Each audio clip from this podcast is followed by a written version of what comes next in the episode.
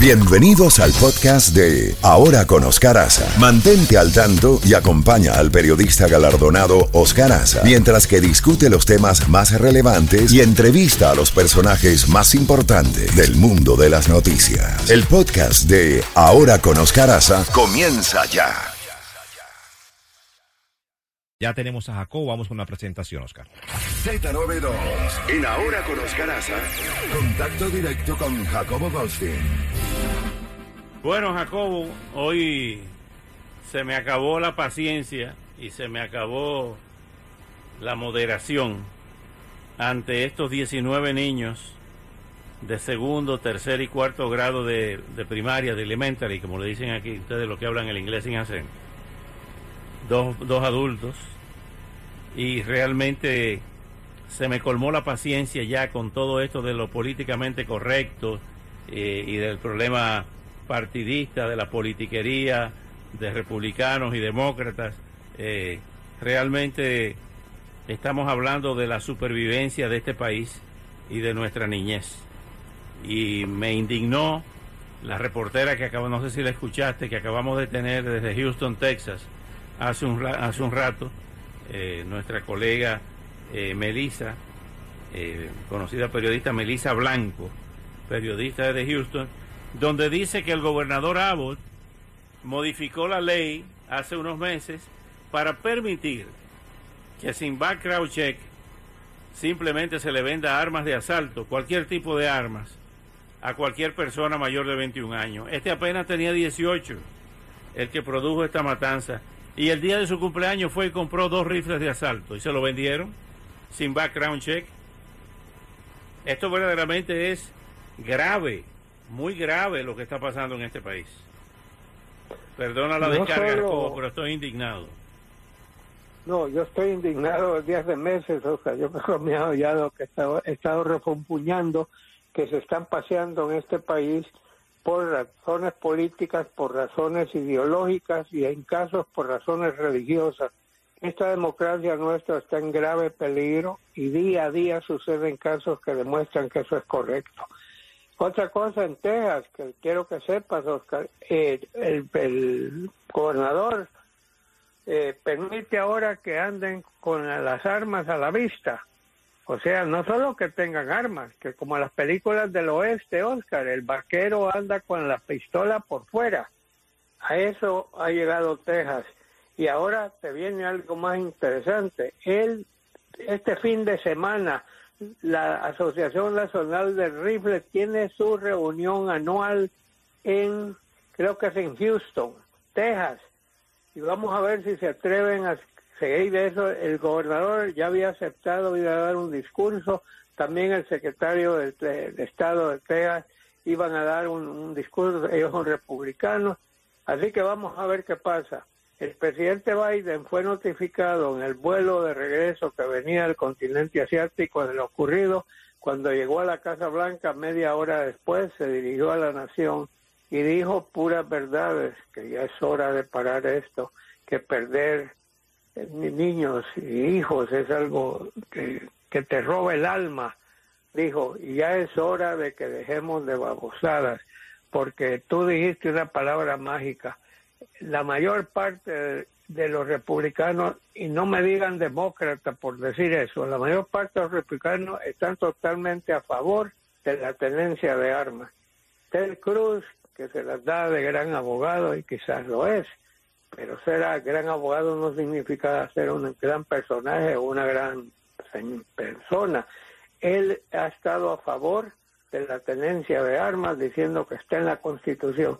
Señores, la Constitución permitió armas por la sencilla razón que no tenían un ejército en 1776 cuando la declaración de independencia entonces, sabiendo una vez que se liberaron del Reino Unido, que el Reino Unido no iba a perder su principal colonia así de más, y que estaba propensa a volver a tratar de conquistar Estados Unidos, como en realidad lo hizo en 1812, pero por eso se, se metió en la Constitución la tenencia de armas. Pero en aquel entonces no había armas semiautomáticas y ametralladoras, y si pudieses comprar un tanque bélico, ¿por qué no? Si la ley te lo permite. Y, esas eh, cosas que han estado sucediendo, Oscar, para evadir cualquier control que haga, se van a reuniones y, intercambian armas o venden armas entre sí sin checar ni saber con quién le está vendiendo la pistola. Estamos viendo un abuso total de la tenencia de armas de este país y siguen las matanzas. Oscar, ¿qué hace? ¿Cuatro años hace la matanza en Parkland, aquí en Florida? Por cierto, un latino, ¿no? Nicolás Cruz, y un latino en Texas, el que acaba de hacer esto, Salvador Ramos, que ya nos estamos volviendo matones. Digo, ¿qué está pasando también? ¿De dónde vienen todos estos? Mira, lo de lo que lo que a mí me, me puso como estabas tú diciendo hace un rato fue con la matanza en Connecticut de Sandy Hook, niños de 5 y 6 años de edad que fueron muertos asesinados. Y luego hemos tenido Columbine, que fue una de las primeras que tuvo. Y Oscar, yo una vez di una conferencia en la Universidad de Virginia Tech, en el estado de Virginia, y pocos años después, un alumno eh, de, era, era de raíces asiáticas, mató a 31 personas e hirió a otras treinta y tantas. Digo, ¿hasta, ¿hasta cuándo, Oscar, vamos a poner fin eh, los hemos visto matanzas en los teatros, hemos visto matanzas, pero en las escuelas, eso ya se volvió casi tres al mes, sí, con descuento. Es increíble y nada pasa porque cualquier proyecto de ley que quiera hacer, y es la verdad, los republicanos lo han estado vetando, o sea, no dejan que pase y eso es absurdo, pero así estamos. Jacobo, hubo primarias anoche, en varios estados y hubo una que ha llamado la atención, es la de Georgia, donde ha ganado por 50 puntos el actual gobernador republicano Brian Kemp contra el candidato ex senador David Perdue, que al, al que el expresidente Donald Trump fue a hacer campaña a favor de él. ¿Qué está pasando ahí? Bueno, sabes que Mike Pence, vicepresidente, que quedó mal parado con Donald Trump porque Trump quería que Pence declarara en el Congreso que el ganador había sido él en el recuento final y el Pence rehusó hacerlo y cayó en desgracia de Donald Trump. Pues Mike Pence fue a ayudarle al gobernador Kemp, mientras que Trump no fue, pero le echó la vaca a favor de, de Perdue y le pusieron una paliza enorme a Perdue. Y mira esta otra cosa, que hay otra cosa también importante. El secretario, el secretario de Estado de Georgia, Brad Raffensperger, lo llamó Donald Trump en enero, después del conteo de las elecciones, para decirle que necesitaba, le dijo al secretario que encontrara, digamos, 12.514 votos, porque le había ganado Biden con un voto menos, 32, 513, parte un ejemplo, y él rehusó hacerlo. Uy, se ganó la enemistad de Donald Trump. Entonces Trump le echó la vaca en contra a Raffensperger y él ganó también en Georgia. Así que tenemos dos triunfos en Georgia. Ahora, por el otro lado también hay un ex jugador de fútbol americano que se llama Herschel Walker, que es un, fue un gran jugador en su tiempo, y entonces él se lanzó para candidato a senador por el Partido Republicano. Trump lo apoyó y él ganó, pero nada comparado con las victorias en cuanto a efecto, las victorias del gobernador y del secretario de Estado, eso es un revés fuerte para, para Donald Trump.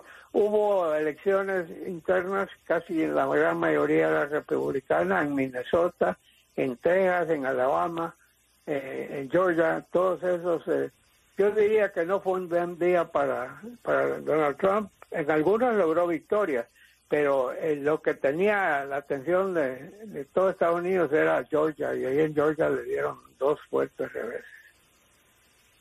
Jacobo, ¿qué más tenemos, Jacobo, con este tema de la prueba balística de Corea del Norte en el día de hoy de tres misiles? horas después de que abandonara Seúl y Tokio el, el presidente Biden. Sí, yo estaba, yo estaba, creo que hablamos tú y yo de eso, ¿no? Que a él le gusta lanzar misiles cuando hay altas figuras estadounidenses en la región, pero esta vez decidió que era más prudente esperar que zarpara el avión de, del presidente Biden y que estuviera bien avanzado. Lanzó tres cohetes, Oscar, de prueba, ¿no? Yo creo que él siempre está pendiente de seguir figurando, porque si no desaparece del mapa pero aquí hay algo bien interesante. El nuevo presidente de Corea del Sur, que se reunió con Biden, Biden pasó por Corea del Sur. Entonces lo más importante del caso es que el nuevo presidente le ha ofrecido a Kim Jong-un, Corea del Norte, vacunas, porque por fin Corea del Norte está reportando que tiene un brote fuerte de eh, enfermedad del COVID y las variantes y el presidente de Corea del Sur le ha ofrecido que gratuitamente le donaría una gran cantidad si es que las quiere recibir. Ahí veremos si juega la política o si juega la salud del pueblo. Así que todo eso está figurando, el presidente Biden regresa, vamos a ver qué pasa con sus números, pero no cabe duda que esta matanza le va a hacer daño a los republicanos con el tema de las armas y eso es algo que los republicanos no contaban con eso que les podía hacer daño. Ya estaban preocupados por lo del aborto y esto se viene a agregar a una situación política. Estamos a seis meses de las elecciones intermedias, cinco y medio meses, Oscar. Y vamos, como he dicho siempre, en política no hay nada escrito y el tiempo no cuenta. De un momento a otro puede cambiar algo tremendamente. Y, y para muchos eh, demócratas están contentos de que ver que a Donald Trump pues no le está obedeciendo todo el mundo, pero ellos eh, también tienen que salir avante porque están bien abajo en las encuestas del presidente Biden con la inflación, con la gasolina, con toda, eh, con esa leche, es leche, ¿cómo se llama esa esa medicina para los bebés? es una fórmula, ¿no? Sí, fórmula. Eh, hay una metida de pata enorme de parte de las autoridades sanitarias. Así que el presidente Biden tiene todo un, un reto por enfrente, o varios retos, ¿verdad? Pero vamos a ver qué pasa y mientras tanto, pues lamentamos profundamente lo ocurrido en Texas, pero como dijo don Oscar y yo lo respaldo totalmente, ya es hora de decir basta y es hora, como dijo eh, un, un padre de uno de los niños, una niña que fue matada, Parkland, dijo, ya es hora que nos dejemos de palabras tibios. Hay personas que, que no están de acuerdo. ¿Por qué no le dicen hay republicanos que no están de acuerdo, que son los que están bloqueando la gran mayoría de estas leyes de tenencia de armas? Así que veremos qué pasa. Y además, finalmente, algo que no me gusta recordar y que lo tengo yo y mi familia clavado en el corazón de por vida. Esas personas que no les importa que maten niños, yo simplemente pregunto y me pregunto, ¿alguna vez se le ha muerto un hijo? Ustedes saben lo que es ver a un hijo y enterrar a un hijo. Quien les habla pasó por eso. De manera que a mí nadie me puede venir con cuentos de que yo no defiendo de corazón la vida de los niños. Jacobo, mañana le seguimos. Así es, Oscar, y recemos por esos pobres niños y por esos pobres padres y madres que han perdido algo sagrado, como te tocó a ti